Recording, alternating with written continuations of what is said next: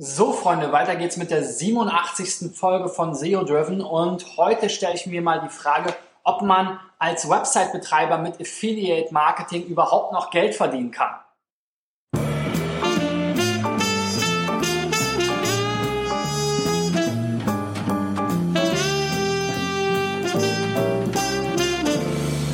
Ja, diese Woche geht's ja hier bei mir bei SEO Driven um das Thema Affiliate Marketing, Ausschlag gab sozusagen die Fusion, die angekündigte Fusion von Avon, ehemals Sanox und Affiliate.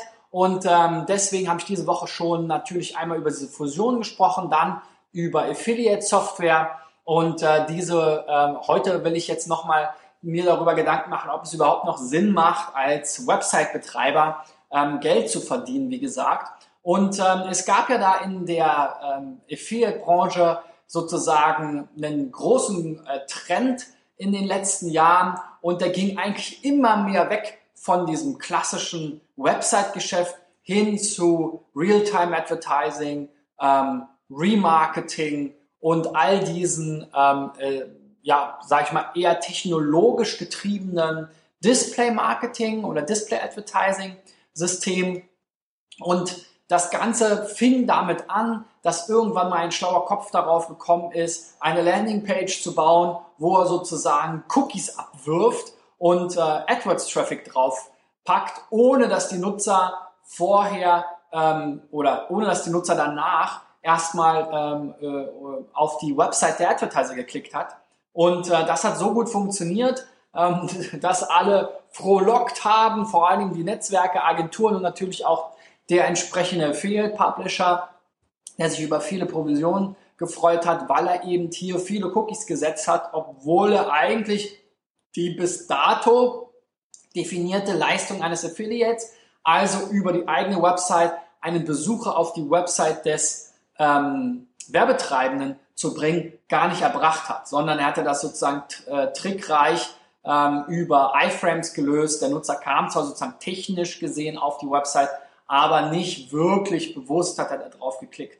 Und ähm, damit war sozusagen das sogenannte Cookie Dropping geboren, was dann später als Post-View auch legalisiert wurde. Natürlich mit äh, entsprechenden Einschränkungen. Also es gab dann nicht mehr 30 Tage, 90 Tage, 60 Tage Cookies, sondern vielleicht nur noch 7 Tage Cookies oder ähnliches, je nachdem, wie der ähm, Advertiser das äh, haben möchte. Die Cookies, wo ähm, haben natürlich alle anderen überschrieben. Vielleicht haben sie jetzt auch sozusagen nicht mehr die, ähm, äh, äh, die Priorität, sodass sie auch einen Klick überschreiben können. Wie gesagt, es ist sehr individuell ähm, und nicht überall gleich. Und immer noch letzten Endes die Gefahr, dass wenn ich als normaler Website-Betreiber mir einen Wolf schreibe, Produkte vergleiche, Tarife vergleiche, ähm, vielleicht über SEO dazu ranke, ähm, die Leute abhole, wo sie sich noch informieren, die dann auch über meine Website zum Anbieter klicken, aber vielleicht noch nicht sich sicher sind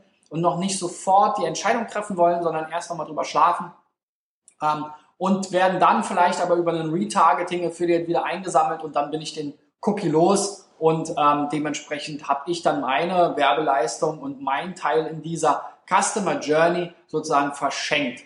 Und das ist eben ein großes Problem, was seit zehn Jahren in der Affiliate-Branche diskutiert wird. Ich war ja selber ähm, bei Zanox mit dabei in den Anfängen und auch da war das schon ein Riesenthema letzten Endes mit den Cookies, mit Cookie Dropping und auch Brand Bidding und anderen Fraud-Themen, die letzten Endes dann genauso wie Coupons natürlich sehr gut funktioniert haben und auch heute noch sehr, sehr gut funktionieren, aber letzten Endes zum Nachteil des gesamten Systems, weil durch dieses Last Cookie Wins Prinzip, was ja im Grunde genommen auch heute immer noch herrscht im Affiliate Marketing, vorherrscht zumindest, ist es so, dass eben derjenige, der als letztes den Klick liefert in der Customer Journey, den zumindest mal den Hauptteil der Provision, wenn nicht sogar alles davon bekommt.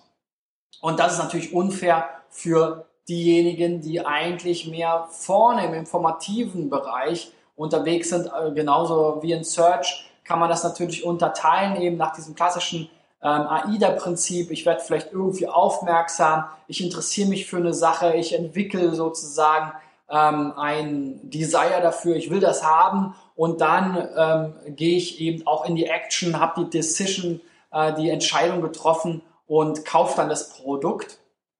Und auf diesem Weg selbst ähm, bei Last-Minute-Reisen können das eben mehrere Wochen sein, ja, ähm, geht natürlich viel verloren, wenn ich der allererste bin, der vielleicht überhaupt erstmal jemanden darauf gebracht hat, eine Last-Minute-Reise zu machen. Und das ist aber eigentlich das klassische ähm, Prinzip der Affiliates gewesen, so wie ich es 1998 irgendwann mal angefangen habe ähm, und ähm, wo ich eben einfach über Themen geschrieben habe, wie Webposting oder ähm, andere Sachen ähm, und äh, später irgendwie über äh, hier diese Surfsticks, genau, so hießen sie, ähm, als wir noch keine Smartphones hatten und noch mit unserem äh, Notebook irgendwie auch unterwegs ähm, äh, dann äh, online gehen wollten. Und ähm, damit konnte man dann natürlich immer noch Geld verdienen. Dann später haben wir irgendwie Preisvergleiche gemacht. Das ist ja auch schon relativ äh, spät sozusagen in der Customer Journey, wenn jemand schon weiß, was er kaufen will, dann eigentlich noch den günstigsten oder besten Anbieter für sich sucht.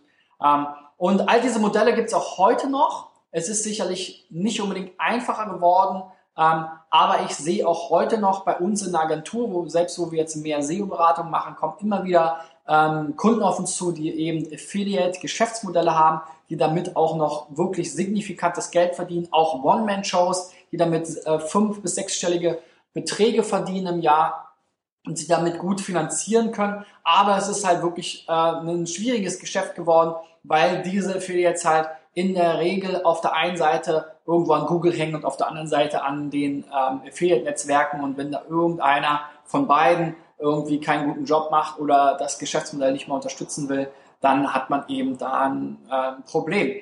Aber letzten Endes, um zu der Frage zurückzukommen, also man muss ganz klar sagen, ja, man kann mit Websites auch heute noch über Affiliate Marketing gutes Geld verdienen. Man muss sich ganz genau überlegen, in welcher Nische man unterwegs ist. Ich glaube, das ist grundsätzlich ein wichtiges Thema, wenn man da ähm, in diesem ganzen ja, hochvolumigen Bereich, der sehr viel über TV, sehr viel über Display äh, beworben wird, der sehr viel mit Retargeting beworben wird, wo ähm, äh, irgendwie ein Gutschein-Thema ähm, ähm, sehr stark ist, dann hat man sicherlich Probleme als reiner Content-Affiliate. Da kann man sich überlegen, mache ich vielleicht auch im Gutschein-Business mit, ähm, kann ich da mithalten? Auch für die Affiliates ist es natürlich nicht mehr so leicht geworden, die kriegen weniger Provisionen, zum Beispiel werden manchmal aussortiert.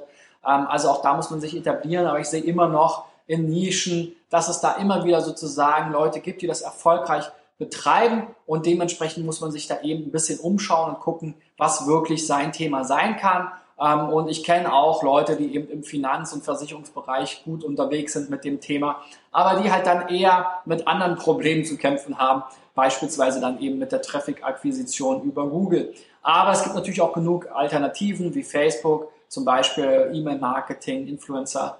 Marketing, was da alles so draußen mittlerweile gibt. Also ich glaube, es gibt genug Nischen und Möglichkeiten, Geld zu verdienen beim Affiliate Marketing. Also lass dich nicht entmutigen, aber guck dir dein Thema, deine Branche ganz genau an und schau, wer da so unterwegs ist im Markt und was da so gemacht wird. Wenn die Branche insgesamt selber noch nicht so sozusagen erwachsen ist im Online-Marketing und die Anbieter selber nicht so wie eine Vodafone und Telekom und so weiter ähm, selber schon mega viel investieren in digitales Marketing. Ich glaube, genau dann ist es immer ein gutes Zeichen und ein guter, äh, sozusagen guter Zeitpunkt einzusteigen und dann zu gucken, wie weit man da kommt. Und man muss aber auch flexibel im Kopf bleiben und auch die Themen immer wieder neu entdecken, immer wieder neu entwickeln. Und äh, das ist dann die Hauptaufgabe, glaube ich, ähm, um voranzukommen. Also, ich freue mich auf jeden Fall, wenn du mir einen Daumen nach oben gibst, äh, diese Show weiterleitest an deine Kollegen, mitdiskutierst, äh, mir Nachrichten schreibst und wenn du mich über iTunes hörst, mir auch eine Bewertung dafür gibst. Morgen geht es dann nochmal weiter mit dem Thema, wie eigentlich Affiliate Marketing und SEO zusammenpassen. Da gibt es ja auch von beiden Richtungen sozusagen Gegenwind. Also bis dahin, ciao, ciao, euer Christian.